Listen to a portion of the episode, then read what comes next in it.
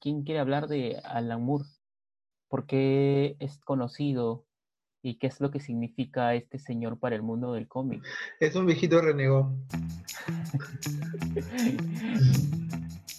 sí, es concebido como tal, ¿no? Es, un, genio atormentado.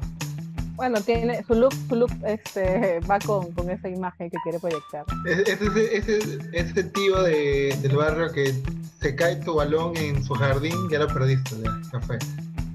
Pero antes de eso te da una charla de por qué es importante que lo pierdas. Cómo va, uh, cómo va a, a taldar en ti, ¿no? qué va a significar en tu vida que hayas perdido el balón. Y luego se mete y te cierra la puerta cara. Probablemente te lo pinche. Probablemente te lo pinche y lo cuelgue en un palo para que lo veas. Y te va a decir que la vida es injusta. Te va a convencer que el balón no existe. probablemente lo mejor sea que tampoco tú existas. En resumen, ¿no vas a volver a ver el balón? Hola, ¿qué tal? Bienvenidos a Encerrados, este podcast que se hace en cuarentena y se mantiene en cuarentena hasta el 31 de julio. El día de hoy vamos a hablar de una de las mayores obras del cómic, que es Watchmen, esta, este cómic o novela gráfica creada por Alan Moore. Y también vamos a hablar de sus adaptaciones, de su adaptación al cine y de la serie que lleva el mismo nombre y que es una secuela de la obra de Alan Moore. Pero antes nos presentamos, yo soy Noé Alvarado y conmigo se encuentra José Manuel. Hola José Manuel. Hola, ¿qué tal? ¿Cómo están todos? Saludos. Linda. Hola, Linda. Hola. Hola, un abrazo para todos. Y Daniel. ¿Cómo está Daniel? Hola, ¿qué tal? ¿Cómo están muchachos? Entonces, después de la canción, empezamos a hablar de Watchmen de Alan Moore. Empezamos.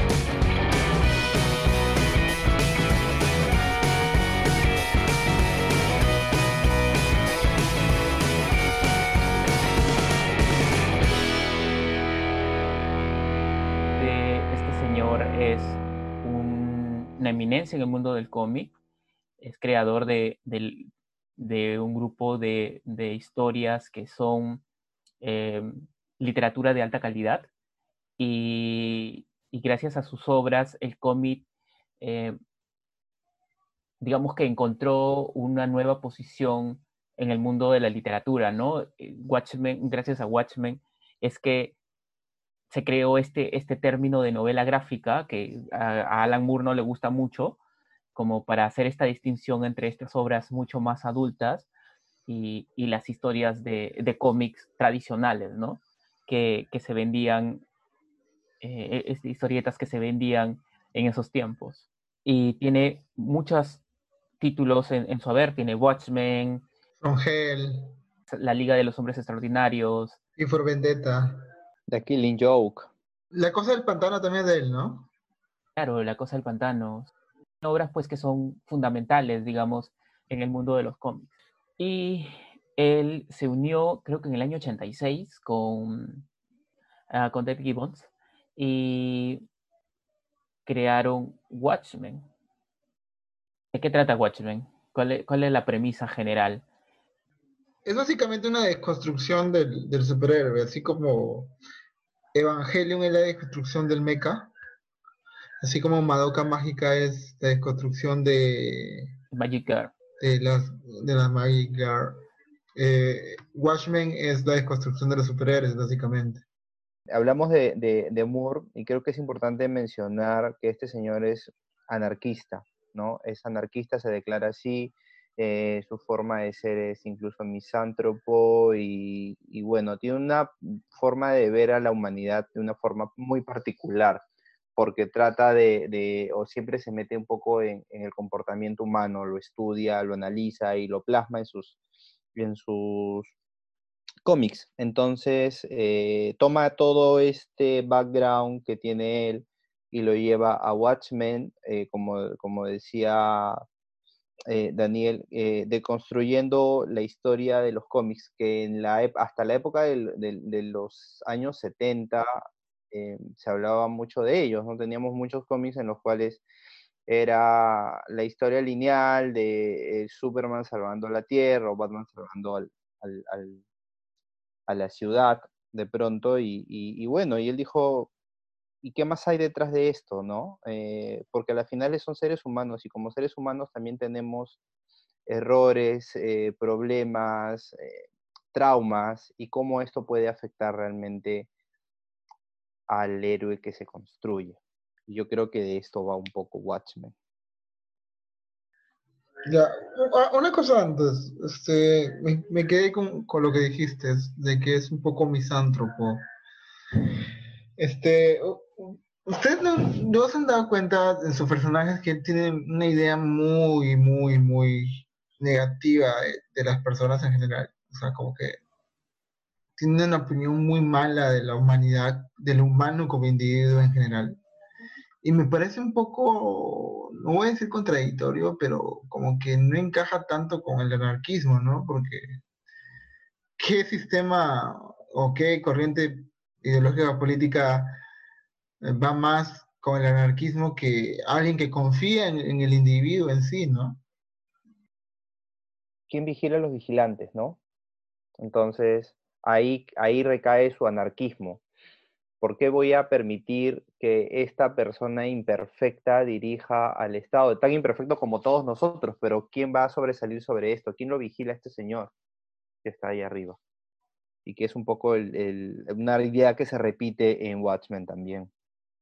Y me, me, he quedado pensando, me, ha, generado una crisis en este momento. Esta pregunta no me lo había planteado no, pues a, mí sí me parece, yo sí, yo sí lo he pensado antes, o sea, me parece como que, ya, brother, tú me pintas a los, a los seres humanos como, como, como la peor, la peor basura del mundo, que no somos muy distintos a los animales, hasta podemos ser más malvados que los animales, chévere, pero a la vez, ¿quieres que seamos anarquistas? ¿Quieres el autogobierno? Pero si tú me estás diciendo que somos malvados por naturaleza. Hay personas que, que odian a las personas pero que aman a la humanidad. Entonces, puede ser que sea un soñador también, ¿no? Que espere que la gente, él espera mucho de la gente, pero al final de, la humanidad, decimos que como podemos lograr cosas grandiosas, pero no, yo conozco la, cómo son, ¿no? Es como que se mueve en el ideal, eso lo hace un anarquista en el ideal de si todos fuésemos buenas, esta sería la mejor manera de vivir, pero por ahora yo simplemente confío en mí y, me protejo y trato de hacer las cosas bien, digamos. Eh, y, esperaría que, los demás también lo hagan, pero si no lo hacen, bueno, pues no, es su problema. Yo no creo que Alan Moore intente eh, retratar al ser humano como lo peor. Yo creo que su visión más bien y que se nota en todos los, trabajos que ha hecho es retratar a las personas como son, ¿no? Es decir, con con sus grises, con su forma de ser ni tan buena ni tan mala, sino más bien profunda y que es guiada simplemente eh, por deseos o por creencias que son propios del ser humano, ¿no? No sé, ah, Justamente esa es la diferencia de Alan Moore con muchos. Eh, mm, es que en Watchmen, ¿quién es enteramente malo? ¿Quién es enteramente bueno?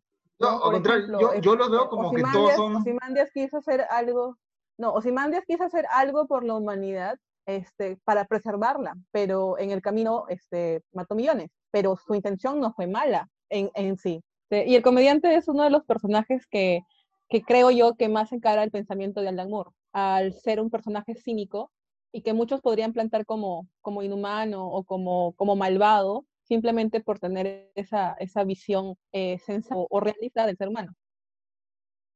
¿De qué trata Watchmen? O sea, eh, Daniel, tú habías hecho algo acerca de, que era una deconstrucción del género superheroico, pero así en líneas generales, ¿qué cuenta la historia? Ya, es un universo alternativo, eh, un universo alternativo que a partir de los años 60, si no me equivoco, o sea, poco después, imagino que un par de décadas después de, de terminar la Segunda Guerra Mundial, en plena Guerra Fría, eh, surge el primer superhéroe y como que a partir de ahí se decía su línea temporal con la nuestra, ¿no? Eh, están bajo el mismo contexto, el mismo, los mismos presidentes, Eh, ya, eh, lo único que se diferencia de nuestro universo es ese nacimiento. El nacimiento de... Doctor Manhattan. de- del Doctor Manhattan. Porque a partir del nacimiento del Doctor Manhattan empieza toda una ola superheroica. ¿Por qué? Porque ellos no pierden la guerra de Vietnam, que es muy, muy importante en la historia. Pero yo creo que es más profundo que eso. O sea, yo creo que sí parte de la idea de, de pensar qué pasaría si alguien de nuestra sociedad decide eh, transformarse en un héroe, ¿no? Eh, eh, ¿Y qué es, qué es ser un héroe, ¿no? En este caso es salir y defender personas bajo una máscara. Eh, porque, o sea, e- esa, esa- ese grupo, ese grupo de, de- de superhéroes que, eh, ¿cómo se llama su grupo? Los Minutemen y los otros son los Crime Busters. Ya, pero ellos surgen a partir del, o sea, nada de esto hubiera pasado, nada, absolutamente nada. O sea, yo entendí eso, que el universo hubiera sido completamente igual si es que no hubieran, no hubiera pasado ese accidente. Pero no, pero recuerda que antes, después de la Segunda Guerra Mundial, había un grupo que eran los Minutemen, que era un grupo de personas que se... Ah, ah, ah, ah, ah, ah, ya me Un acordé. grupo de razón, personas Esa es la base, Claro. esa- Sí, eso ya, es lo que ya genera. No hubieras nacido la otra ola Tiene de razón, tiene superhéroes razón, con, sí. con Manhattan si no hubiera existido este grupo, ¿no? Con el que mencionó este José Claro, Manuel, Justicia Encapuchada, el Capitán exactamente, que Ya, fue- sí, que sí, fue el que inspiró a todos los Este, demás. el comediante. Aguanta, pero eh, este, los, los Minutemen originales, este, ¿de qué año son? Son posteriores a la Segunda, a la, a la Segunda Guerra Mundial. Así es, terminada la Segunda Guerra Mundial. Pero ya, pues, este, Manhattan nace, Manhattan nace en el proyecto Manhattan, pues, que es en plena Segunda Guerra Mundial. O sea, los Minutemen originales son después de Manhattan. No, no, no. Revisen las fechas, No. revisen las fechas porque ver, él es después. Vamos a ver la Primero crono- son las- Veamos la cronología. A ver, primero. ya me, ya me olvidé. Vamos a organizarnos. Vamos a organizarnos. Este, en primer lugar, Watchmen se llaman por estos vigilantes, ¿no? El- en la sociedad se empiezan a, empiezan a aparecer un grupo de personas que se disfrazan, o sea, se, se ponen, que son los enmascarados, los vigilantes enmascarados, que salen a, a- a- combatir el crimen. Son personas normales, básicamente, eh, que se visten de litras y que salen a luchar, el, el a, a pelear contra el crimen. Así como lo que ocurría en, en la Kick-Ass, en la película Kick-Ass, o en el cómic Kick-Ass, básicamente ese tipo. Una persona normal que sale a luchar contra el crimen. Que generan una controversia, digamos, hay una controversia que se va a ver más adelante acerca de quiénes rigen estos vigilantes, porque son personas normales que salen a golpear, a, combatir con los carteristas y, y demás, y que, este, pero que no están regidos por ninguna ley, ¿no? Hay un gran cambio en el mundo cuando un accidente, en una, este, un accidente convierte a una persona normal en una clase de Dios, ¿no? Que puede controlar la ma- materia a nivel subatómico. Y eso hace que chicos, chicos, se acaba de revisar. Eh, el Doctor Manhattan en 1929 y los Minutemen se fundan en 1939. No, no, el, el Doctor Manhattan nace en el 29. ¿El Doctor Manhattan nace en el 29 o nace la persona que John. se convierte en Doctor. Manhattan? John, John. John nace en el John. 29. Tienes razón. Y en el Ahí me perdí. 59, cuando él tiene 30 años, es cuando él se convierte en el Doctor Manhattan. El accidente ocurre en el 59. Claro, la primera, la primera generación, la primera generación este, de los Minutemen este, no, no contaba con Doctor Manhattan. No, claro que no. ¿No? Cuando aparece el Doctor Manhattan en la historia, o sea, tienen estos, estos héroes encapuchados, aparece el Doctor Manhattan y genera una crisis total, o sea, un cambio total en las sociedades, porque en primer lugar, eh, hay una frase que, que aparece que no, que Dios es humano y es norteamericano. Eso es algo que ocurría y eso genera un cambio en la sociedad norteamericana y un cambio en la historia, como Daniel había dicho. Eh, Estados Unidos gana la, la guerra de Vietnam, Nixon se reelige una vez más como presidente y existen todo un, número de tensiones entre los, los rojos comunistas y los norteamericanos. Entonces, este, y además eh, ocurre esta idea de la obsolescencia del héroe encapuchado, o sea, ¿de, de qué sirve un héroe encapuchado cuando está Dios, está el Dios combatiendo, Dios prácticamente en la tierra combatiendo el crimen? Eh, bueno, y, y, eso lleva a debates bastante profundos a, a, acerca de la naturaleza humana que hablamos hace un momento. Dato, un, dat, un datito. ¿Sabían ustedes que los Minutemen fueron reales? Sí. No lo sabía. Sí, hay un grupo, un un grupo que se llamaba Minutemen, pero no de la misma... Claro, pues, o sea, no, no eran No, no, basados en-. No, hay un grupo que eran, este, eh, no, no lo recuerdo bien, pero sí lo he leído.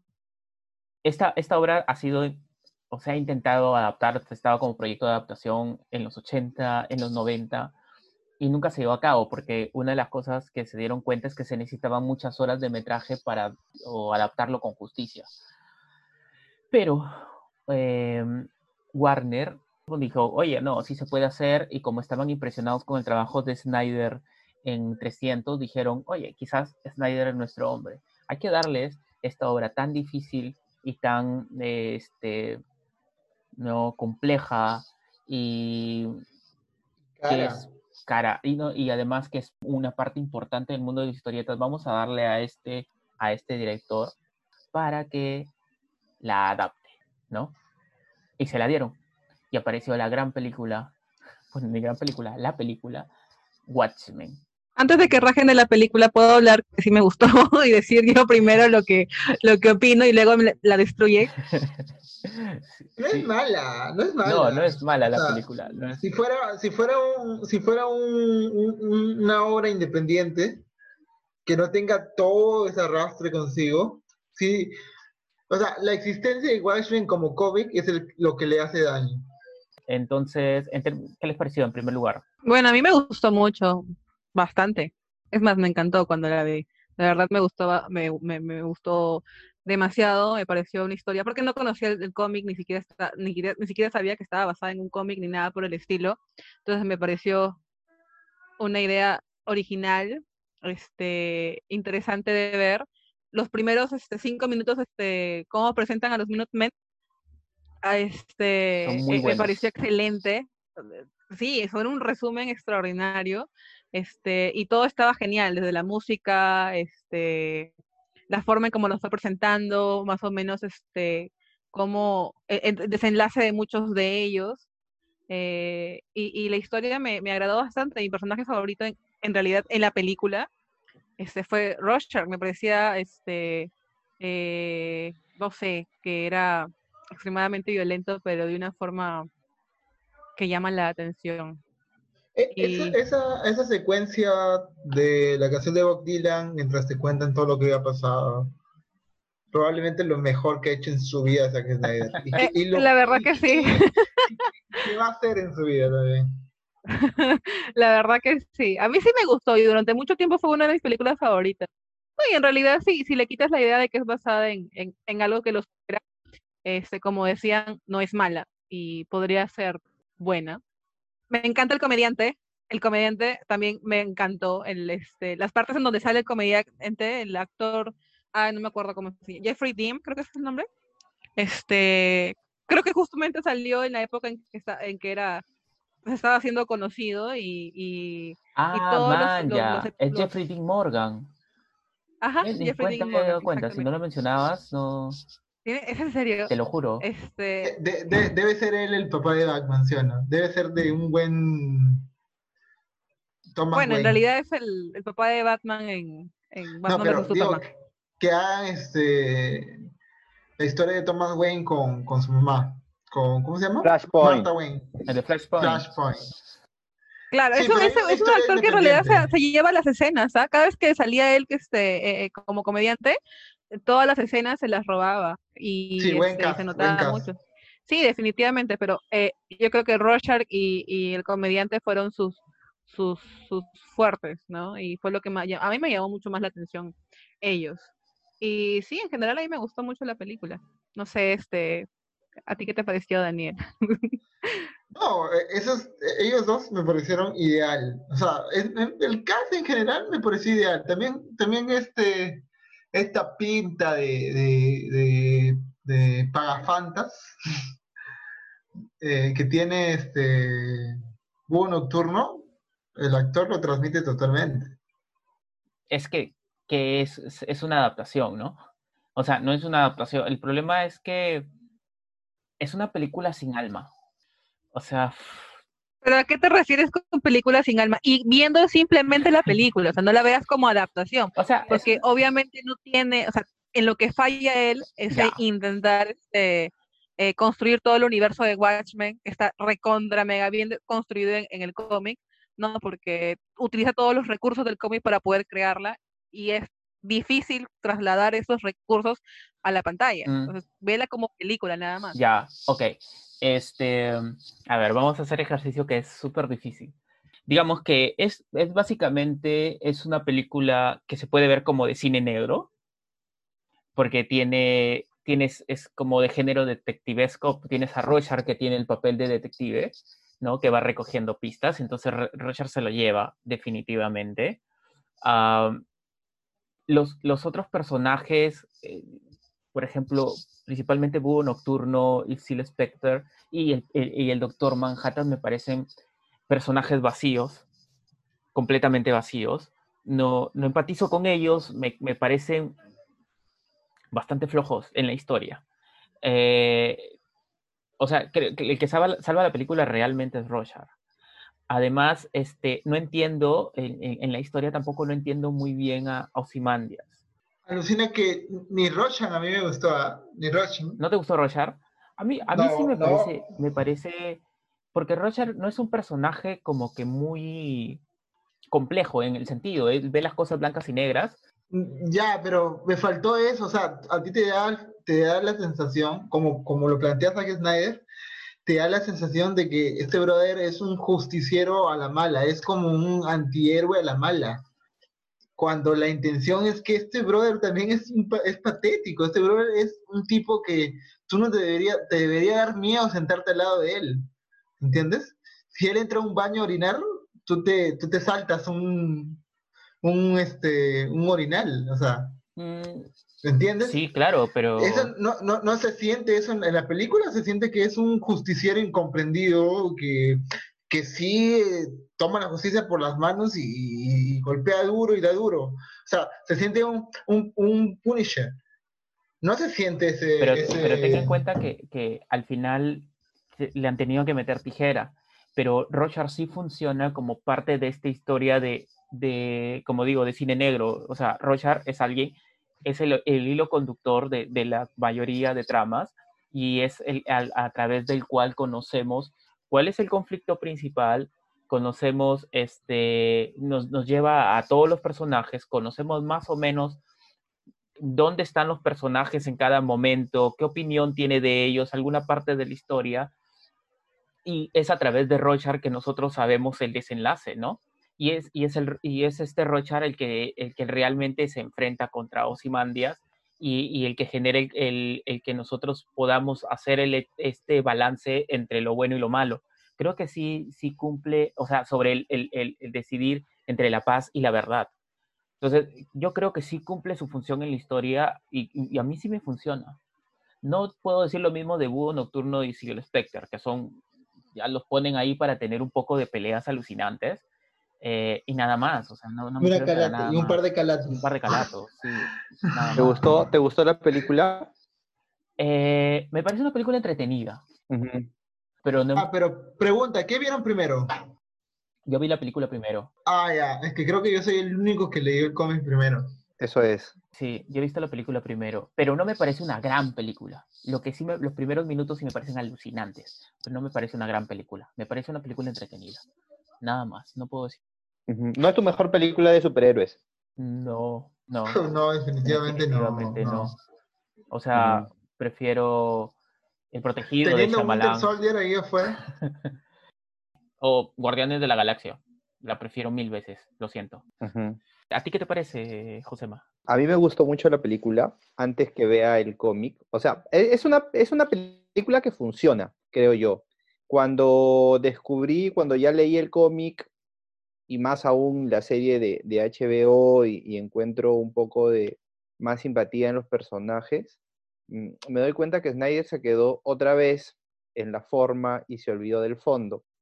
Entonces, eh, es otra cosa el, el- el- cómic. Y acá viene una, una pregunta que, que- siempre me he hecho eh, comparando estas dos obras. ¿no? Eh, como algo que prácticamente está calcado, porque hay escenas que son literales, exactamente iguales a lo que estuvo en el cómic, puede ser tan distinto, ¿no? Al, llevarlo a la pantalla. Y es que se no sé si se olvidó o fue su intención de llevarle a esta grandilocuencia, estos eh, atiborrarte de escenas y de música para, para, que termine siendo una muy buena película de superhéroes, incluso en los vestuarios, y son esos detalles en los que él le mete su idea personal que hacen que se termine de, de, alejar de, de, lo que pudo haber sido, sido una obra maestra, ¿no? Zack Snyder tiene mucho miedo que te aburras. Es eso. Tiene mucho, mucho miedo que te aburras. Sí, o sea, si, si tú ves el, el, el, traje que tienen los personajes en, en, en el cómic, pues es totalmente distinto, ¿no? Eh, tú ves, tú lo veías a, al búho nocturno, búho nocturno, ¿no? Owl. Es un traje mejor que el de, es de lejos, mejor que el del Batman de Pattinson, lo que se ha visto, ¿no? Cuando en realidad, claro, y, la, y, las peleas en las que en las que atraviesan las paredes y se golpean de una manera en la que pues cualquier persona no va a, poder soportar y te deja pensando, oye, estas personas son personas normales con trajes. No, no, son, no es eso, ¿no? Hay algo más detrás, ¿no? Y, y no era la intención, ¿no? Incluso el salto que hace de Arky, ¿no? Entonces, le, tiene, le tiene miedo dos cosas eh, Zack Snyder. A, que te aburras y a, lo, y a lo, entre comillas, patético. Quiere transformar lo patético en, en, glorioso, en épico. Cuando el cómic hizo 300. tenía toda la intención de que sea patético. Exacto. La muerte, la muerte del de, de, comediante es patética.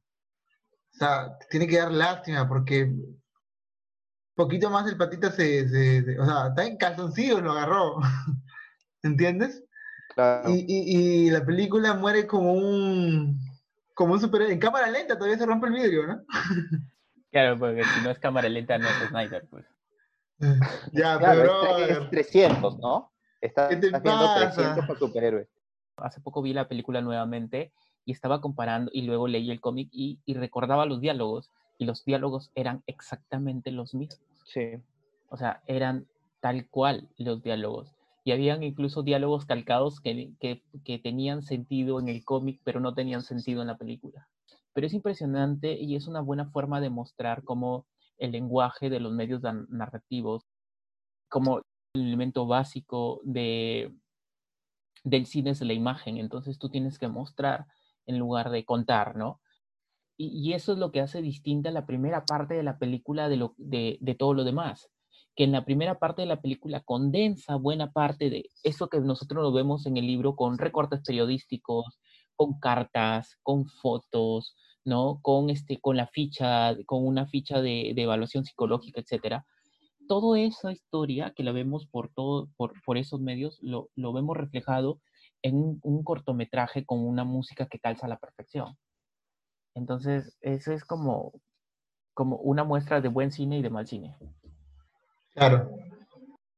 O de una buena adaptación y una mala adaptación, más que buen cine y mal cine. Buena adaptación y mala adaptación. Sí, sí, o sea, yo creo que la película funciona como tal, independientemente del cómic, pero no es Watchmen, no es, no es la adaptación que, que, que se quería dar y ya me imagino cómo se habrá sentido Alan Moore, ¿no? Claro, sí. Cuando vio la película.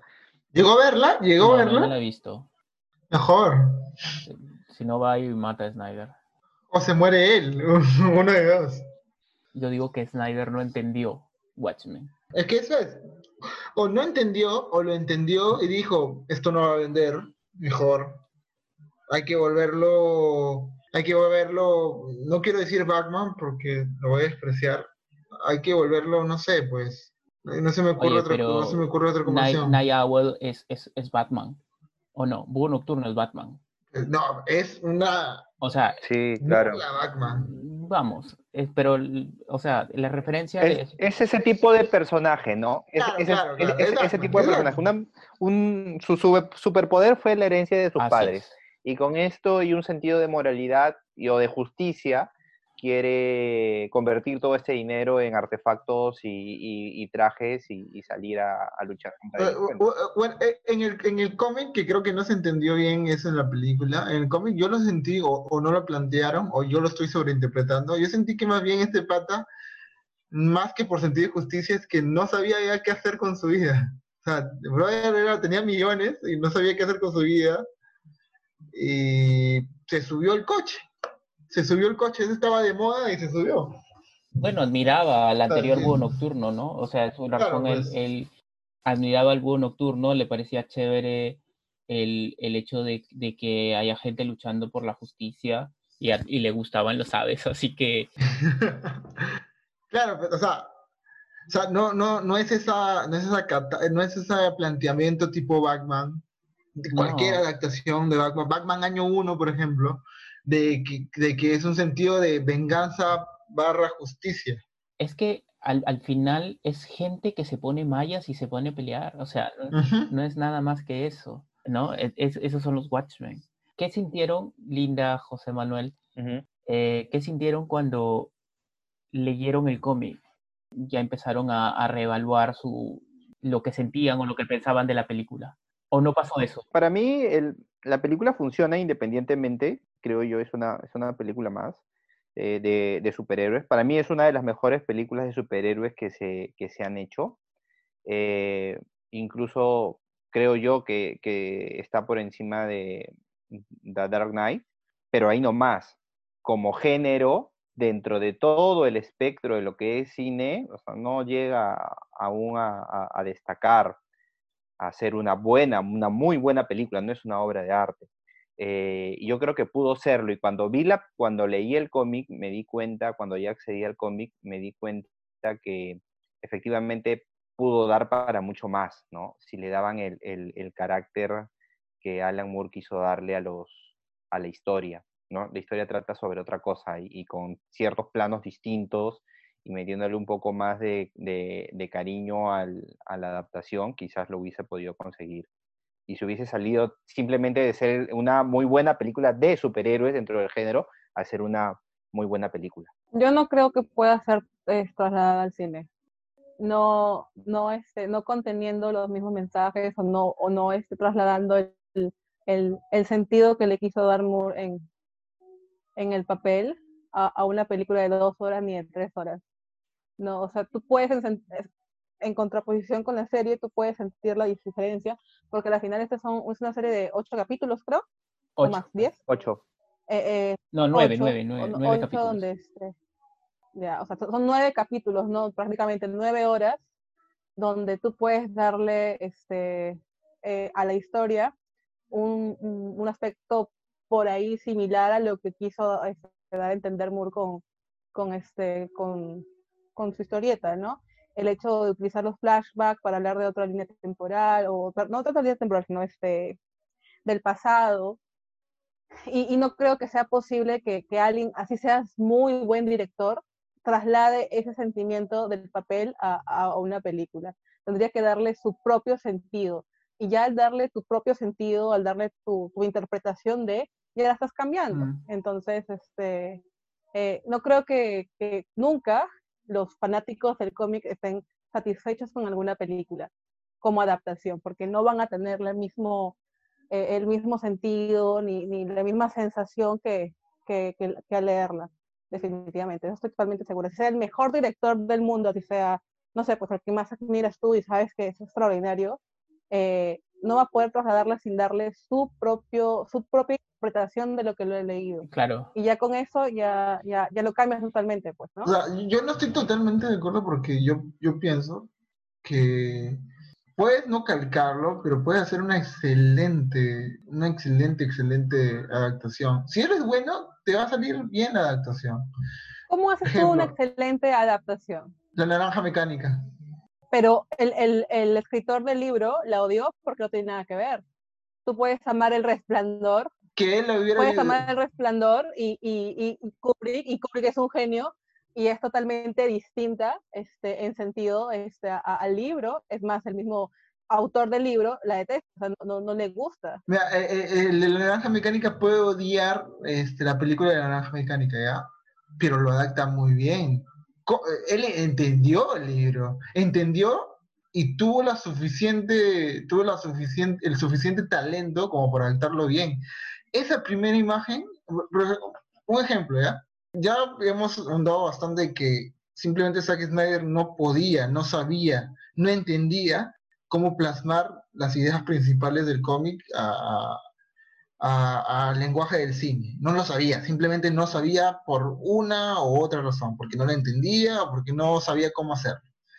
Kubrick, por ejemplo, en La Naranja Mecánica, en la primera escena nomás, en la primera escena, te dice todo. Cuando esa, esa imagen de los cinco tomando leche en este plano tan surrealista, tan abstraído de la realidad, te dice todo. Te dice que tus cinco patitas, o sea, están locos. No, pero igual, para, empezar, para empezar, estás trasladando de, de estás comparando este, historias distintas, o sea, la forma como fueron escritos. Estás hablando de un cómic que ha utilizado recursos de un cómic a un libro que ha utilizado los recursos más descriptivos como son propios de los libros a pasarlo al cine. O sea, la pregunta es, ¿qué es más sencillo o, o para un realizador hacerlo, trasladar algo que, que ve en un cómic, porque como todos hemos dicho, o sea, el cómic, Alan Moore utiliza los recursos del cómic para poder hacer su historia.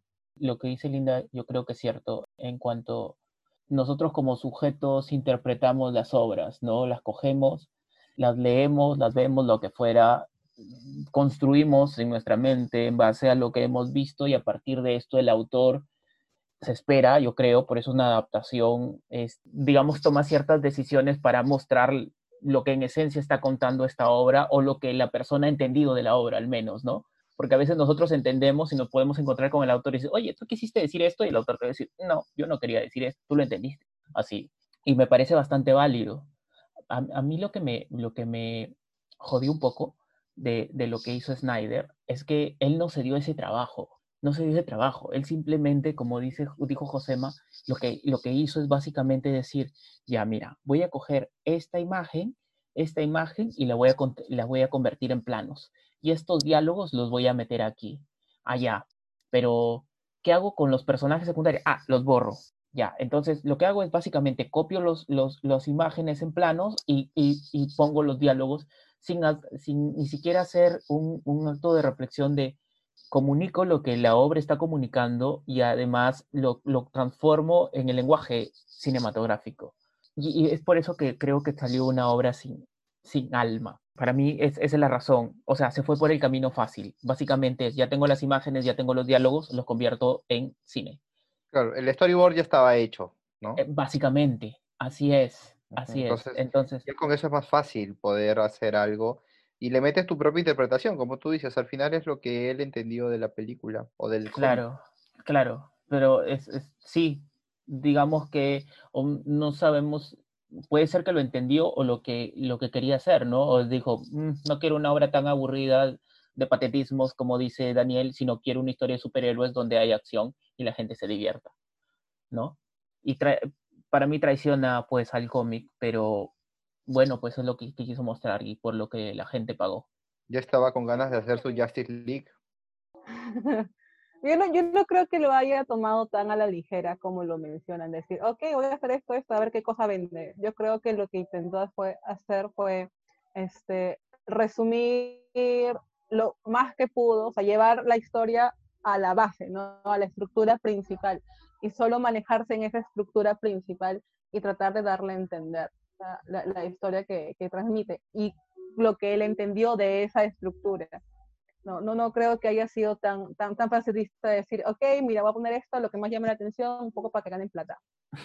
¿No? Este, yo, sí creo que sí, si es así, ¿sabes por, por qué?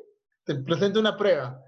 Vas a mostrar Porque lo ha vuelto a hacer, lo ha vuelto a hacer lo ha vuelto a hacer una y otra y otra vez. No, no, no, no, yo creo que lo que falla él es en la ejecución, pero yo creo que su pensamiento, no, no, no, su pensamiento es más, más, este, más profundo, pero él falla en darlo a entender de una forma que, que se puede entender como él lo entiende. Yo creo que lo que quiso hacer con el universo de DC fue algo tan, tan abstracto y tan, tan, tan pegado a lo que él cree acerca de, que, que no lo pudo ejecutar como él lo tenía en mente pero Yo no creo que sea facilista como mencionan. pero eso es peor, ¿no? Eso es No sé si es peor o es mejor. No, yo creo que sí. Yo creo que ser facilista es peor, ¿no? Es el hecho de, de buscar qué llamar la atención. Yo creo que como autor es peor tener buenas ideas y no saber cómo ejecutarlas. A este nivel, donde te dan Pero un huevo eso- de presupuesto, ocurre- es mejor decir, yo quiero hacer esta, esta cuestión que es así de sencillito, así de plano, lo quiero hacer así, y lo hago, y lo hago bien. A decir, yo quiero hacer esto espectacular y me sale una cosa mediocre. Porque quiere decir que no tienes una talento. persona ambiciosa, es que por- probablemente ese sea su, su, su, su dificultad, el no tener un talento cinematográfico como otros directores. Pero yo creo que el esforzarse y fallar porque te falta talento es diferente a fallar porque lo que buscas es hacer cosas mediocres. Por ejemplo, eh, O, o Michael tri- Bay. o triunfar ¿no? con lo mediocre, Este, es- este director eh, simplemente busca la espectacularidad del- del cine este, pero no se enfoca en una historia que sea profunda. El acá es lo contrario en el sentido de, de- quiere dar una historia profunda, pero tan profunda y tan metida en su cabeza que no sabe cómo darlo de una forma que el público en general lo, lo, lo pueda aceptar. Y utiliza esta, utiliza ese, este, esa, esa, esa, este, espectacularidad, ¿no? Los millones un poco para atraer ese tipo a, a- a las personas. Esa es mi opinión al menos. Mm, Bueno, al, al final es, se- según la, la postura de Linda, es una persona con grandes ideas, pero con poco talento. O con el- no el talento suficiente para lograr ah, reflejar sus buenas ideas. Eso nunca lo sabremos, ¿no? eso lo sabremos si bien, siguiendo su, su obra, pues, ¿no? O sea, viendo las películas, de repente una sí la hace linda, como por ejemplo 300, ¿no? que muchos la critican porque es un calco, pero de todas formas te, te, te da esa sensación y de, de que estás viendo un... un- Yo no he leído 300, supongo que no es tan compleja Sí, como Watchmen, ¿no? O sea, no tiene esa profundidad filosófica y que todo, también, ¿no? pues, depende de qué se Yo, yo digo, yo digo que Zack Snyder, yo digo que Zack Snyder es el chivolo que agarra y te ve, este, y te ve, no sé, pues, eh, eh, te ve una película de Tarantino y se queda con los balazos. No, Yo creo, yo creo que no, es lo eso. Yo, estás yo creo bajando, que él lo se queda con esas nivel de, de, del director de Transformers, ¿no? Entonces, este, Michael Bay. No, no, no, o sea, pero él, pero después él, él, él, él hace las cosas, él hace las cosas, no porque crea que eso lo, lo, lo que más le va a gustar a la gente va a ser ver cabezas cortadas, no. Yo creo que él entiende eso y eso es lo que plantea. O sea, el brother entendió una, una oda a los superhéroes, que ser Dark es de la Pitri Mitri, que ser atormentado es, es genial. Él entendió eso y, y se quedó con eso, más, le gustó más eso y lo, y lo, y lo plasmó. todos somos atormentados de alguna forma, oye. Yo estoy convencido de que Zack Snyder no entendió Watchmen. Sí, pero lo mismo digo, lo mismo digo. Eso lo sabremos cuando otro director se aventure a intentar eh, pasar este Watchmen a- al cine. Eh, ahí podrán hacer la, la- la diferencia. Pero la serie, la serie no es una prueba de eso. No, porque es totalmente distinto. O sea, tener nueve horas para desarrollar una historia es muy distinta a, a- a- a meter una película de dos o tres horas. Pero los temas están ahí, ¿no? Los temas están ahí. Estoy de acuerdo contigo, Linda, en eso. Watchmen es algo que no, que no puedes hacerlo en menos de cinco horas. Ajá. Eso, eso coincido también. O sea, yo creo que Watchmen en una serie podría ser explotada de, de mejor forma Sí, que en una película. definitivamente. Pero sí tenemos este segundo producto que viene del mundo de Watchmen, que es la serie de HBO, eh, que se hizo el año pasado nomás. Esta serie es creada por Lindelof, que es, ha sido productor ejecutivo de series como Los, ¿no? Ha estado metido en, bueno, en esta Watchmen, en los de Les- Leftovers también, que es una serie de HBO, y él tomó, tomó la decisión de hacer una secuela de Watchmen, y, y- y que salió una obra, para mí, magistral. Logra desentrañar aspectos que son fundamentales en, la, obra principal, y es una serie que a diferencia de la película, esta serie sí la siento con una profundidad, sí me conmueve, sí me atrae eh, como espectador. Y hay, hay una cosa que me gusta mucho, que está en, en el cómic, que no se ve en la película, que es el concepto de tiempo y cómo nosotros vivimos las experiencias, cómo tenemos nuestras experiencias como seres humanos y cómo nuestras experiencias van formando quiénes somos. Eso de ahí no se ve reflejado en ningún momento en la película y, se ve de una manera preciosa en, la serie. ¿Cuánto tiempo ha pasado? Eh, esto es en el 2019, ¿no? Así es. Ya, o sea, ¿han pasado 40 años, 50 años? Sí, es una continuación del cómic o de la historia original. ¿Cómo se llama el pueblo? Tulsa. En Tulsa, que es el pueblo donde vivió el primer superhéroe que es eh, Justicia Encapuchada, ¿no? Así es. Entonces, bueno, es uno de los personajes principales o más importantes en la serie. Y aquí empiezan a, ocurrir eventos relacionados con, esta historia original, ¿no? Con la aparición del, Doctor Manhattan. Eh, existe un grupo de eh, supremacía blanca que continúan el legado de Rorschach por las máscaras que usan. Y bueno, aquí hay una serie de sucesos en los que los héroes van a volver a aparecer, ¿no? Van a tener presencia. Corríjame, corríjame si me equivoco, pero eso me pareció para mí uno de los aspectos más grandes de la serie, cambiar lo que era en ese contexto la Guerra Fría por esta vez este, este problema racial que hay, ¿no?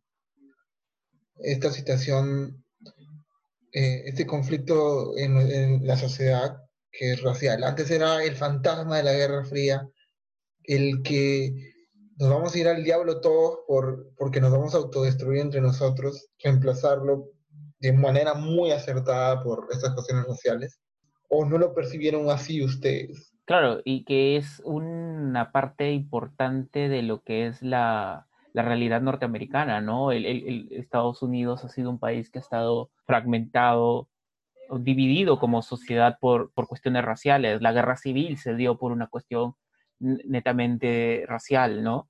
Y ha, sido una lucha constante durante todos los años. Entonces, también considero que ha sido bastante importante reflejarlo y además que es, es, es bastante creíble como ya ahora ya el problema no es un problema entre países, ya no es un problema eh, entre potencias mundiales, sino que es un problema dentro de la misma sociedad.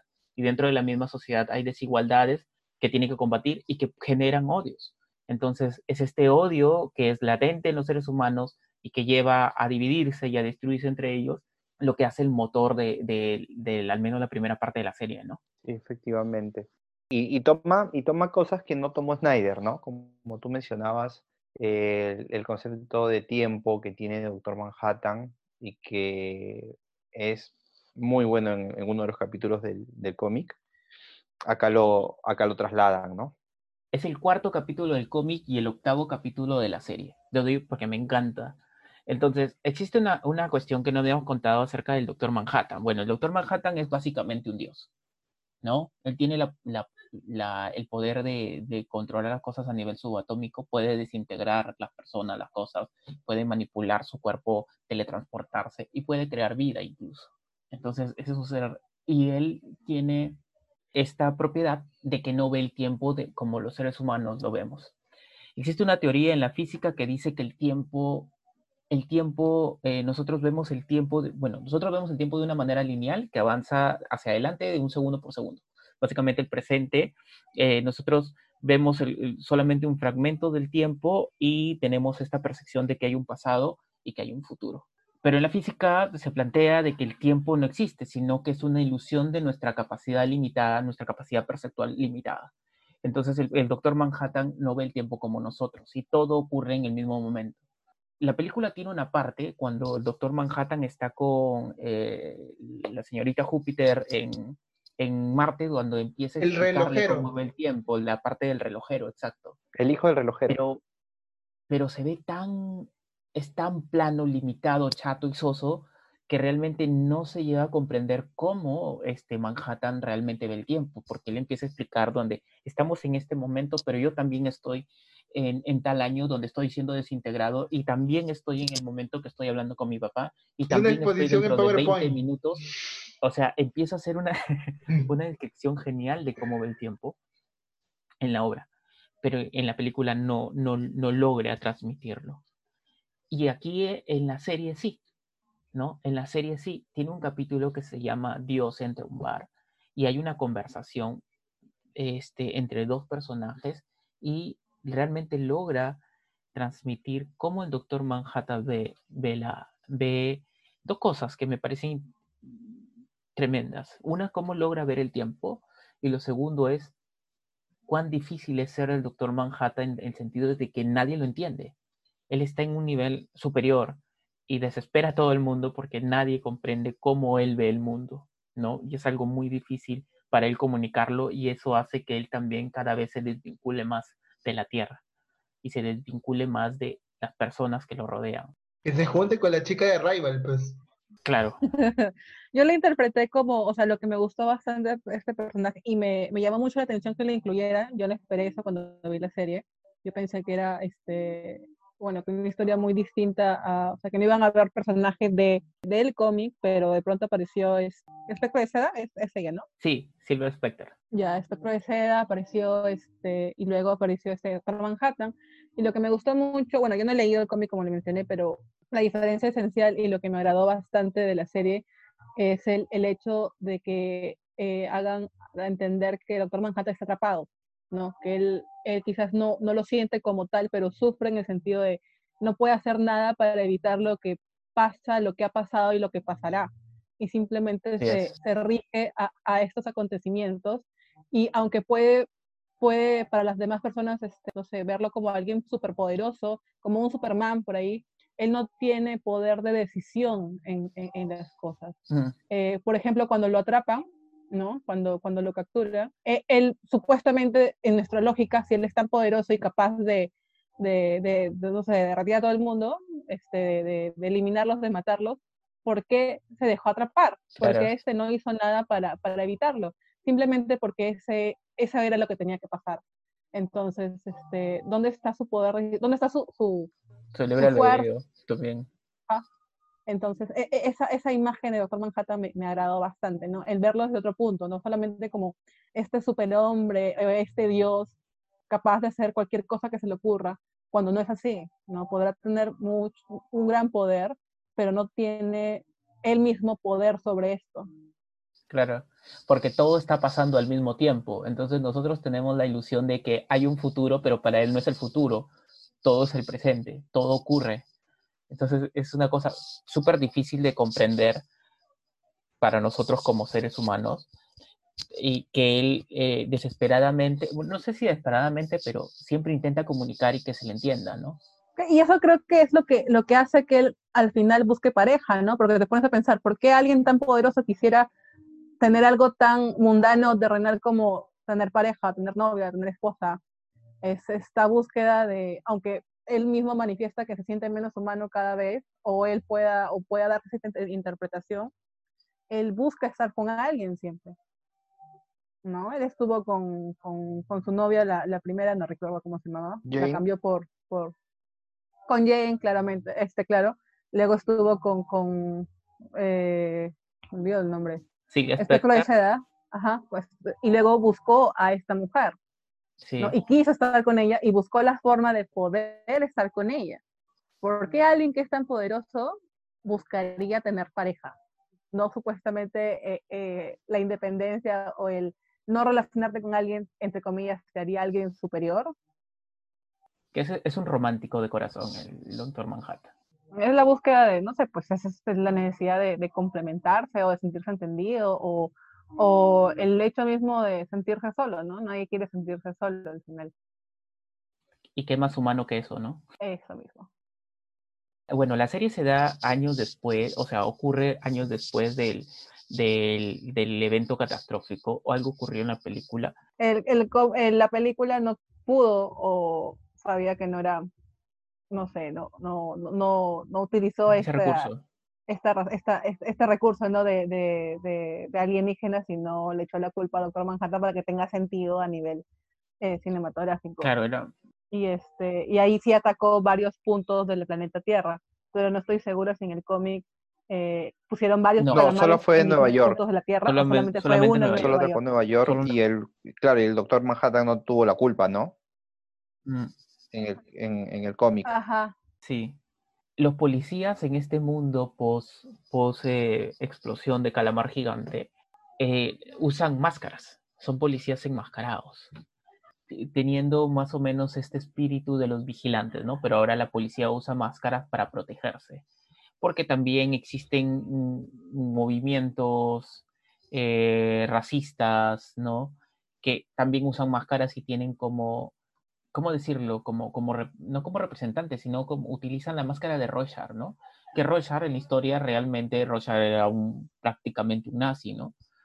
Y bueno, el, conflicto principal en esta historia es un conflicto racial, ¿no? Existen los extremistas de derecha y eh, que generan o llevan a cabo crímenes de odio, y lo que desencadena la historia es la muerte de un personaje eh, principal, ¿no? Y que es relevante e importante para la protagonista, Angela, la protagonista de la historia. ¿Qué más ocurre? Yo todavía no la tengo muy, muy fresca la serie.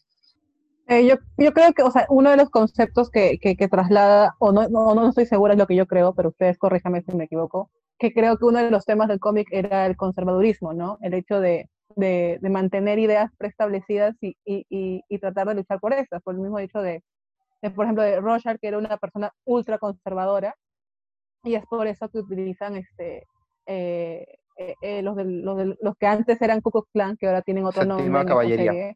estas máscaras porque se ven representadas. Ahí está, la séptima caballería. Este, yo creo que, que el tema de, del racismo me parece excelente, este, el tema no solamente por lo que se da en Estados Unidos. Es más, por ello, no porque viendo en el mundo, el universo de, de, de, Watchmen, se supone que la, el, la población de la Tierra está unida, o sea, no está luchando entre ellas por miedo a, este, a, este, a, a, estos entes, ¿no? Este, alienígenas que pueden venir nuevamente en cualquier momento. Entonces, ¿qué, qué, creo que el mismo hecho de no estar peleándose con los demás hace que los, los, los, los problemas sociales de cada país quizás este, aumenten, ¿no? Este, eh, y valerse de este punto, ¿no? Del, de, los problemas netamente estadounidenses para poder eh, contar su historia y poder representar este conservadurismo que existe desde, desde, el pensamiento de esta, de esta secta, de este grupo, este, e, e, es lo que mueve todo, ¿no? No solamente la historia de Ángela, sino eh, cómo es este grupo empieza a, a manipular, a, ver de qué forma este, sus ideas del poder blanco, no sé cómo explicarlo, eh, se mantienen, sobre todo en, un país donde están reconociendo todo lo, todos los maltratos que existieron hacia la gente de color, porque una de las, de las razones por la que este grupo se, se organiza mucho más, este, con mucha más fuerza, es este, la generación de una ley donde las personas de color iban a ser indemnizadas por, por masacres, ¿no? Este, a personas negras ocurridas años atrás, ¿no? Y empieza más o menos la historia así, con la masacre que hubo en, en, esta misma ciudad y que es una historia real, porque sí pasó, y que, y que, empiezan a recibir dinero un poco para poder, este, eh, de una forma disculparse del gobierno, ¿no? Es esta idea radical o esta ley que salió que hace que se mueva toda esta organización porque se sienten indignados. Claro, eh, y esto lleva la primera parte de, la historia, ¿no? Hasta que después aparece, retornan personajes, son tres personajes de la historia, de, la historia del cómic, ¿no? Que es Espectro de Seda, Ozymandias y el Doctor Manhattan. Aparecen esos tres grandes personajes que cada quien ha tenido su camino, un, un camino importante. Espectro de Seda se ha convertido en una persona relevante, Osimandias es, en Osimandias se retorna a esto que Daniel estaba reclamando bastante, que es el patetismo de, los personajes, porque es un ser patético. Y el Doctor Manhattan, ¿no? Que, que retorna y que es, es redimido eh, o es presentado, se le hace justicia, creo, creo yo, al, al Doctor Manhattan. Se le hace justicia por fin en esta historia. Yo creo que Osimandias se vuelve un, un, personaje patético por el hecho que no tiene un objetivo. O sea, él ya logró, entre comillas, la paz mundial. Ahora, ¿qué sigue? No, creo que en eso no pensó cuando lo hizo. y eso me pasó al final del, del, del cómic, básicamente, cuando él le, le, pregunta a Roger, oye, ¿ya esto va a terminar? Y, y Roger y, y, el doctor Manhattan le dice, brother, esto nunca termina. O sea, esto nunca termina. Y eso, él, yo, yo vi a él en ese momento cuando habla con las otras personas, que es Roshar y, y Búho Nocturno, yo lo veo como un aire de superioridad, de yo soy el hombre más inteligente del mundo, pero cuando interactúa con el Doctor Manhattan es él hablándole a un dios, buscando la confirmación de ese dios para darle sentido a lo que ha hecho.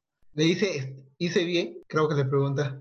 Hice bien. En la historia de la serie, Búho Nocturno creo que está en la cárcel. Eso es lo que me pareció entender. Ah, No, Búho Nocturno entra al banco que supuestamente estaban robando cuando aparece Silver Spectre. No, no, no, no, ese no, ¿No es Búho? Nocturno. ¿Segura? No, no, no, no, no. Sí, lo que pasa es que ahí es este, lo que lo que hacen es representar el trabajo de Petro de Seda ahora, que su trabajo es capturar en Claro, es la intro que le Se dan. supone que eso ya está prohibido. Ya está prohibido. Entonces, cuando el gobernador eh, va a pedirle que vaya a este pueblo a investigar, le da a entender que este favor va a ayudar a que su amigo salga del, del- de prisión. Y es por eso que ella se interesa y viaja a la ciudad a averiguar qué demonios pasó con este, con este jefe, ¿no? Jefe de policía que, que- que falleció. Mm. Yo creo que lo que yo entendí es que eh, por el mismo hecho de que Búho Nocturno eh, admiraba demasiado a los enmascarados, él siguió. Pero esto ya al ser penado o Claro, había la ley King, que era la ley que prohibía a los enmascarados. exactamente a este lo metieron, lo metieron preso por seguir haciendo lo que lo, lo, lo de enmascararse. Eso es lo que yo entendí, ¿no? La historia, lo que tiene esta serie es que te va a. Tú, cuando, al menos yo lo que sentí cuando empecé a ver la serie, es, esto no tiene nada que ver con Watchmen. ¿Por qué le llaman Watchmen? Esa fue mi primera reacción. Esto no tiene nada que ver con Watchmen. ¿Por qué le llaman Watchmen? Pero después, poco a poco, la historia va contando, te va dando pequeñas pistas. Y cuando terminas y ves todo el panorama, es impresionante cómo conecta con la serie o con la, con la historia original, cómo eh, la respeta, pero también cómo crea su propia mitología y, crea su propio, o sea, crea un nuevo mundo, ¿no? Adapta esta historia a la realidad actual o a lo que ha devenido el mundo a partir de los acontecimientos de la historia original. Y lo hace muy bien. Claro, el título debería haber sido ¿Qué pasó con los personajes de Watchmen después? Una cosa así, porque no trata, no trata de estos de alguna forma, aunque sí los logran, los logran ubicar de forma magistral. Y era difícil, ¿ah? Era bien difícil. Sí, sí, Porque, Súper, porque súper, el final de Watchmen hacerlo. estaba, o sea, estaba diseñado como para dificultar las cosas, pues para dificultar la continuación, porque era como que, brother, este, este es el punto, ¿no? Que, que es una, un equilibrio frágil, men- mentiroso, ¿no? El que están creando. Pero te das cuenta también que hay una gran pregunta al final de Watchmen, que es, por un lado, porque es, ¿qué ganó? ¿La verdad o este, la paz? Y entonces Rorschach termina enviando su diario para que se revele la verdad. Pero al final lo que, lo que hizo este diario es alimentar esta línea de, de los conservadores, que son las, las, la séptima caballería. Siguen esta filosofía de Rorschach y tienen a, entre Ro- a Rorschach como estandarte. Y el mundo, y, pero el plan de Osimandías, por su lado, también sigue su curso. Entonces hay como estas dos posturas sobreviven al final y las mantienen y se ven, y se ven como estas, estas posturas nuevamente se encuentran, ¿no? Se encuentran y convergen para generar el, el conflicto final. claro, porque, o sea, lo que, lo que Ozymandias buscaba no era la paz mundial, era simplemente que no se aniquilen. O sea, evitar la aniquilación no es lo mismo a buscar la paz mundial. Yo lo veo, yo lo veo así. Como que evitar que se maten esto y destrocen todo. Pero iba, no iba más allá. decir que así iba más allá, era que se unan. No es, ah, no, era unámonos frente a un enemigo en común. Y están unidos, pero eso no quiere decir que se solucionen todos los problemas. no, porque claro que no. Ya no hay conflictos entre los No, países, claro que no.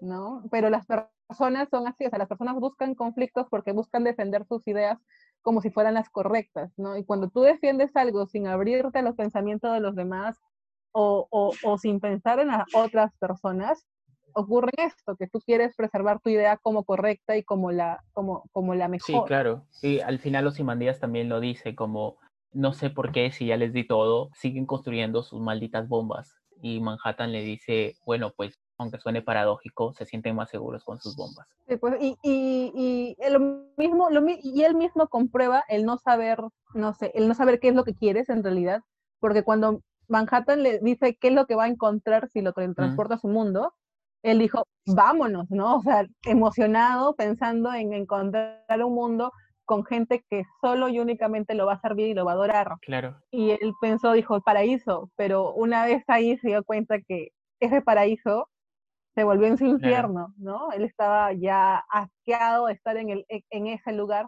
por más que tenía lo que él pensó, lo iba a hacer feliz. Es que es, es tan buena esta serie, caramba, es tan buena. Eh, logra darle profundidad. Y claro, eh, la ventaja es que tiene tiempo, ¿no? Para darle profundidad a los personajes. Y, darle profundidad a personajes que ya, ya eran profundos en, en, en, la estructura original, o sea, que ya tenían una base. ¿No? Y, y ha cogido esa base y, y han, y han este, inspeccionado mucho más adentro. Y eso realmente es un, es una, es una, es una, es un logro loable, ¿no? El, el, ya tener personajes y este y profundizar, profundizar mucho más en Entendieron y adaptaron. Exacto. Sí, claro. Y expandieron. Ajá, eso último, ¿no? Entendieron, la, la idea misma, la idea misma de la predestinación, a mí me pareció magistral. ¿Cómo, cómo ves reflexionar la predestinación? ¿Cómo es que Bill, Bill se llamaba? El personaje de Capuchen, de Justicia Encapuchada. El esposo de... Will, Will, ¿no? Ah, Will. ¿Por qué Will mató al jefe de policía? ¿Cómo, ¿Cómo supo o cómo es que llegó a la idea que pertenecía a la, al Ku Klux Klan este señor? Claro por algo que le dijo, por algo que le dijo Manhattan, exactamente. Así es. Esta idea me pareció muy buena. No, es más, no le dijo Manhattan, se lo dijo la Ah, claro, a través de Manhattan. Ajá, y Ángela no sabía cómo es que, y eso es lo que tú dices, ¿no? Cómo, cómo, cómo transcurre esto del tiempo. Eh, Ángela se preguntaba cómo demonios se enteró de este pata, que, que, que, que el jefe era del Ku Klux Klan, este, y luego se da cuenta que ella misma fue la que le dio esa información es, muy bueno. Y, también qué capos para coger la historia de justicia encapuchada, que es como el, el superhéroe de los Minutemen, que no se, del cual no se sabía mucho, se, se, creía que... Eso les iba a preguntar, ustedes que leí el cómic, ¿ahí se hacía entender que era negro? Que, que tenía algún tipo de... No, no. O simplemente era Siempre andaba encapuchado y nadie sabía de él. Y, y, lo que se creía es que el comediante lo había matado porque el Justicia Encapuchada fue el que defendió a la mamá de Silvia Spector, a la primera Silvia Spector, defendió de que el comediante lo vaya a violar, la vaya a violar. Entonces el comediante le estaba a punto de violar y apareció Justicia Encapuchada y lo separó y, le pegó al comediante. Entonces, supuestamente el comediante se las tenía juradas y desapareció Justicia Encapuchada y creían que el comediante lo había matado. Eso es lo único que cuentan de ellos. Entonces, en ningún momento Alan Moore da a entender algún trasfondo de este personaje. O sea, eso, eso también es genial. Coger un personaje que parecía que no tenía este, una historia detrás y le dan una historia que es tan lógica para lo que, lo que, lo, que fue, ¿no? Claro. Y me encanta, la encanta el hecho, que, también creo que, se, que, se, que, se, que, que lo traen del cómic, que, que en esa serie había otra serie dentro la serie que daban en la televisión sobre los, sobre los, este, sobre los originales. Sí, claro. Este, creo que en el Watchmen, en, en la serie... había un cómic. Este, en, la, en el cómic, ajá, en el cómic había otro cómic. Sí. Sí, toman ese recurso. Eso también me pareció extraordinario. que sirve para, para, la crítica, ¿no? La crítica personal al, de, del autor al, al mundo este de superhéroes, ¿no? A darle más patetismo a la historia. En resumen, es, es, es es genial, es extraordinaria, es, una muy buena serie que a pesar de que ya la contamos toda, este, vale la pena bastante eh, verla. Eh, y si amas el cómic, pues estoy segura que, la, que, lo vas a amar porque el mismo hecho de no meterse con, con, con el cómic, o sea, de no meterse directamente con, con esto, evita que tenga haters o que sean demasiados, creo yo, ¿no? Porque no está cambiando nada de la historia este, original. alucina que cuando recién salió la atacaban por, por tocar temas raciales. Decían, oh, otra vez. Pero eso no es la, te quieren hacer víctima. claro, pero ese no es el problema de la serie, es problema de la cultura actual que cree que eh, tocar temas de inclusión o de diversidad es ser políticamente incorrecto y que está de moda y que están hartos porque es una agenda política y estupideces que hablan. Entonces, pero no, cuando leí eso me dio una cólera. Exactamente, pero hablan de, de, de, la ignorancia, hablan simplemente porque no les gusta ver ese tipo de temas, o que porque ahora hay muchos más temas creen que es simplemente moda en vez de verlo como avance, ¿no? Como algo distinto, como algo quizás hasta mejor. Dicen que le está pasando lo mismo a The Last of Us, ¿no? Que todo el mundo le está tirando basura solamente por ser sobre... O sea, pero en ese caso, yo, yo me pregunto, es que me estás diciendo que a pesar de que la historia es buena, o sea, de- a- a- si tú me dices que no te gusta esta obra, solamente lo único que va a hacer que cambie tu opinión es que en lugar de, de que de la persona, que la persona que se besa con Ellie, si es un chico, ya la historia automáticamente se vuelve buena y, y es mala porque se besa con una chica, eso me parece una cosa tan estúpida. Tan ridícula. claro. Sí, es quedar. Pero, pero te, te lo- te lo cubren, te lo cubren. Te dicen que no, que en realidad es mala porque se centra en eso y Mira. bla, bla, bla. bla. Porque quitar, imagino que es porque ya no es el hombre que protege a la pequeña, asumo yo, ¿no? En esto del... No, yo lo estoy jugando ahorita. Así que los personajes es- tiene, es- tienen su propia, o sea, han sido creados y tienen, entre comillas, su propia vida. Entonces, tú tienes que ver cómo funcionan estos personajes, si son consecuentes con quienes son. Entonces, eso es lo que se valora en la historia. Si, si quieres que los personajes hagan lo que se te da la gana sin que tenga sentido, allá tú, pero eso quiere decir que no te gustan las buenas historias. Yo, yo creo que, o sea, gente, este, el, el hecho de que metan, metan gente de color, metan gente asiática, metan gente latina, metan gente homo- homosexual o transexual, no es porque intenten eh, hacer algo, este, no sé, a la fuerza. No, no es porque esté de moda, es porque el mundo es así, el mundo está lleno de gente de color, gente de otros países, gente homosexual, Así gente es. transexual. Y lo ¿no? O anormal sea, existen a tu alrededor. y lo anormal, añadido a eso, y lo anormal es que antes no se haya, no se haya mostrado el mundo se tal haya cual es. ignorado, ignorado y se hayan, se hayan determinado en un tipo específico de personas para Así contar es. historias cuando la población humana es rica en Así es, variedad. así es, definitivamente. Por ejemplo, lo normal es este es el Spider-Man, el Spider-Man de los 90 y los 80.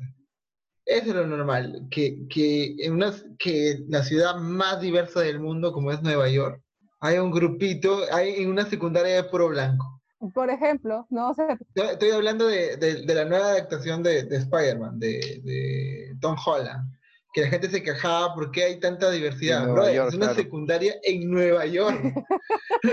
Joder, o sea, lo raro sería que, cin- que, haya, que haya más de cinco blancos juntos, eso sería lo raro. exactamente, o sea, es, es- es- es quedarte enfocado solamente en, en la, en tu percepción de cómo tienen que ser, no sé, las películas, porque ni siquiera tu realidad es así. Sí.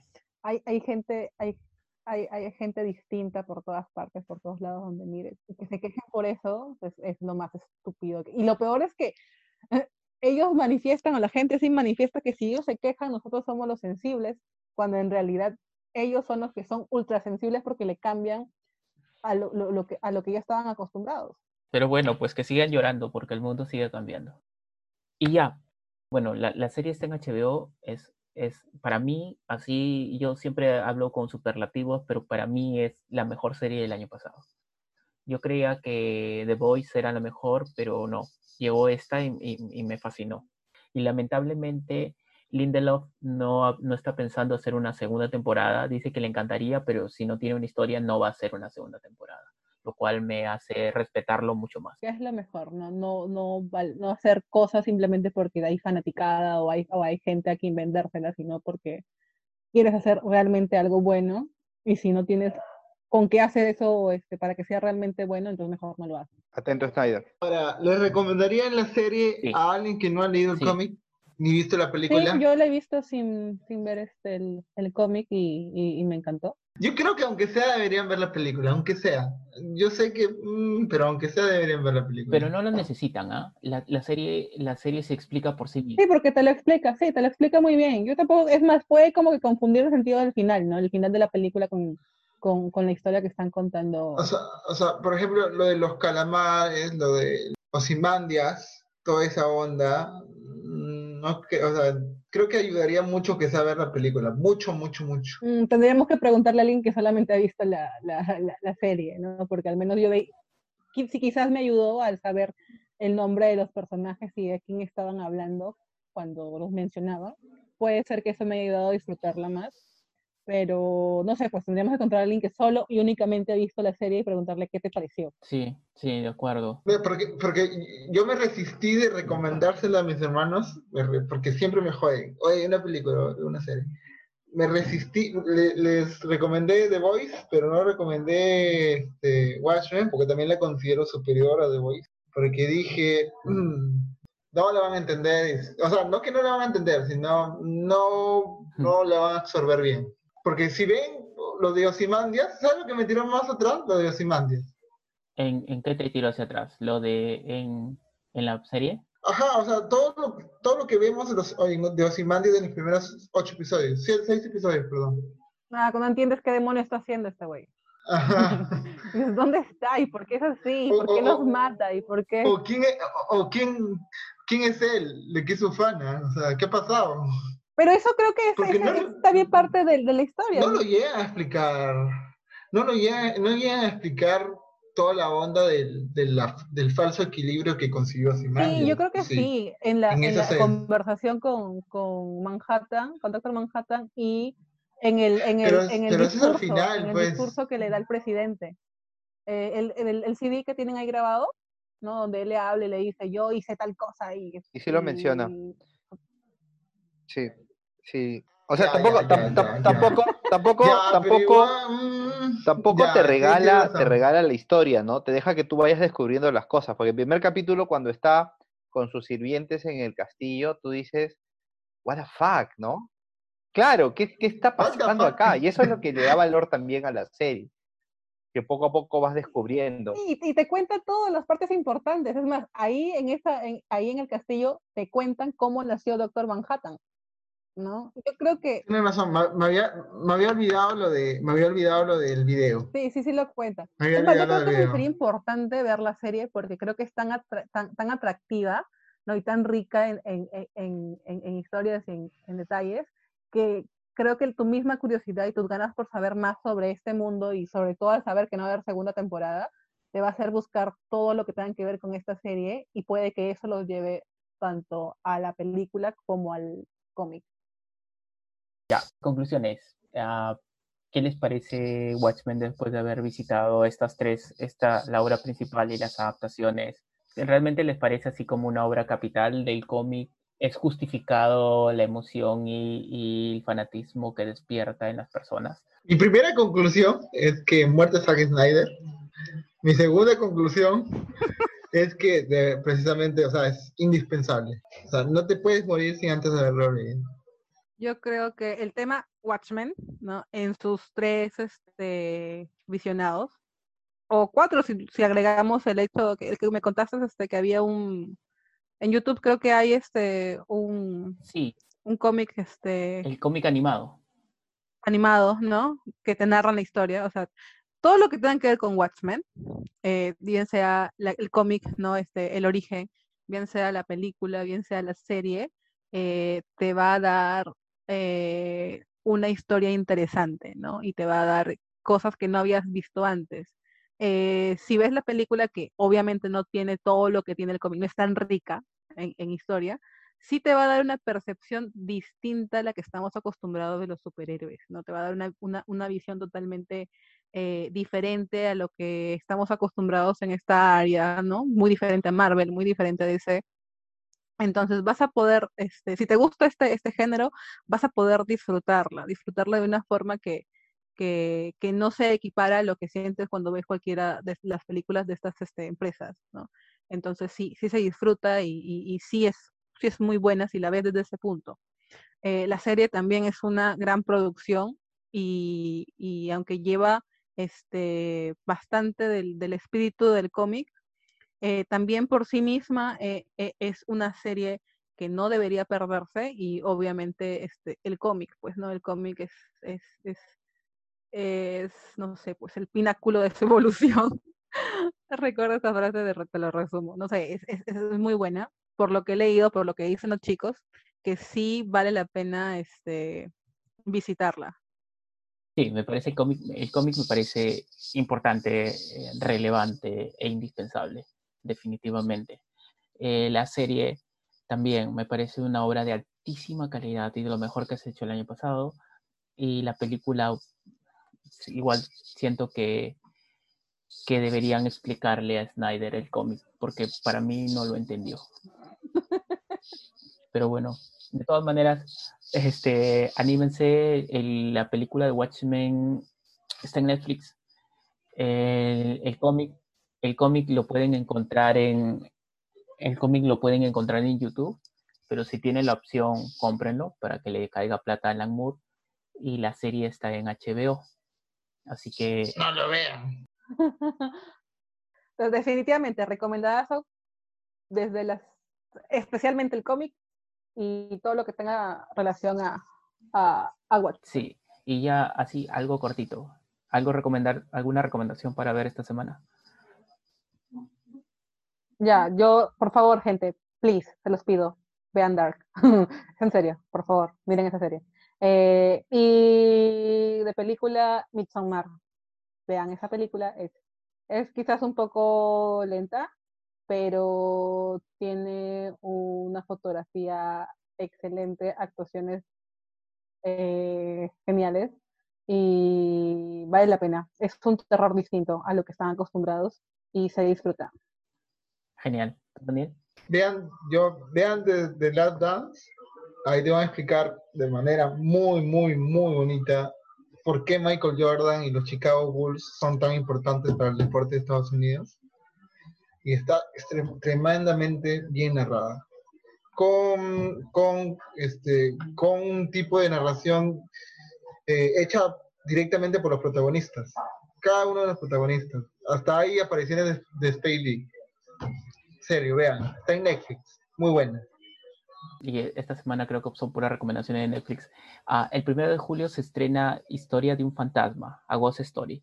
Eh, es una película hermosa del año 2017 que narra la historia de un fantasma. Y bueno, eh, y es una historia que habla del amor, del tiempo, de la espera, de la memoria. Es una obra de arte eh, téngale paciencia, es una película un poco lenta, diferente, ah, si estás acostumbrado a película con un ritmo más lento, que ocurran muchas cosas, esta es como pausada, pero realmente sales ahí y te da ganas de ir y encontrar a la persona que quieres darle un abrazo y te hace pensar acerca de cómo estás llevando tu vida. De verdad, es súper paja. El primero de julio se estrena en Netflix.